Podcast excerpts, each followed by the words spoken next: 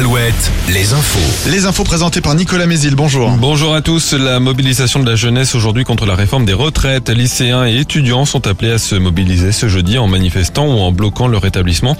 Plusieurs universités étaient déjà bloquées hier, notamment à Nantes. Un rassemblement est prévu en fin d'après-midi à 17h30 devant la préfecture à Angers. Et en parallèle, la grève se poursuit dans les transports. À la SNCF, trafic toujours perturbé aujourd'hui malgré une amélioration. Comptez ce jeudi sur un TGV sur 3, 2 TER sur 5, un intercité sur 4 sur la ligne Nantes-Bordeaux via La Roche-sur-Yon et Luçon, mais toujours aucun train sur l'axe Nantes-Lyon via Angers et Saumur. Et puis le mouvement se poursuit également dans les raffineries avec des expéditions de carburant bloquées vers les dépôts.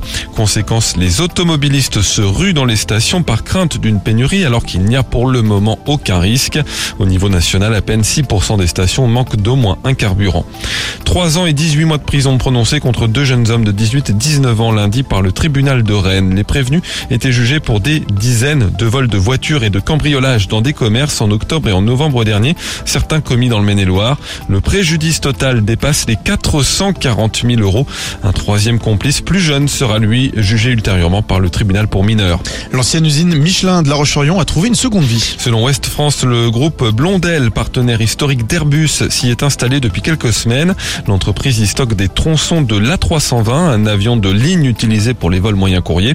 Une quinzaine d'emplois ont ainsi été créés. Blondel souhaite également développer des activités dans l'automobile et le nautique en Vendée, créant ainsi de nouveaux emplois d'ici à 2025. Angesco et Gérald Baticle se retrouveront au Prud'homme le 6 décembre. Aucune conciliation n'a été possible sur le licenciement de l'ancien coach pour faute grave. Et en parlant d'ancien entraîneur, le directeur technique national Hubert Fournier affirme ce matin dans Ouest France que la Fédération française de foot avait préconisé d'écarter Abdel Boisama de l'entraînement de l'équipe réserve après le signalement de parents pour harcèlement sur leur enfant en novembre dernier.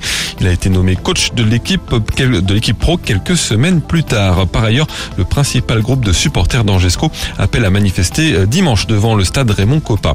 Sur les terrains, la Ligue des Champions c'est fini pour le PSG éliminé dès les huitièmes de finale. Les Parisiens se sont inclinés de nouveau hier face au Bayern Munich 2-0. Et puis la météo, une nouvelle perturbation avec de la pluie et du vent et des maxi en hausse 14 à 16 degrés.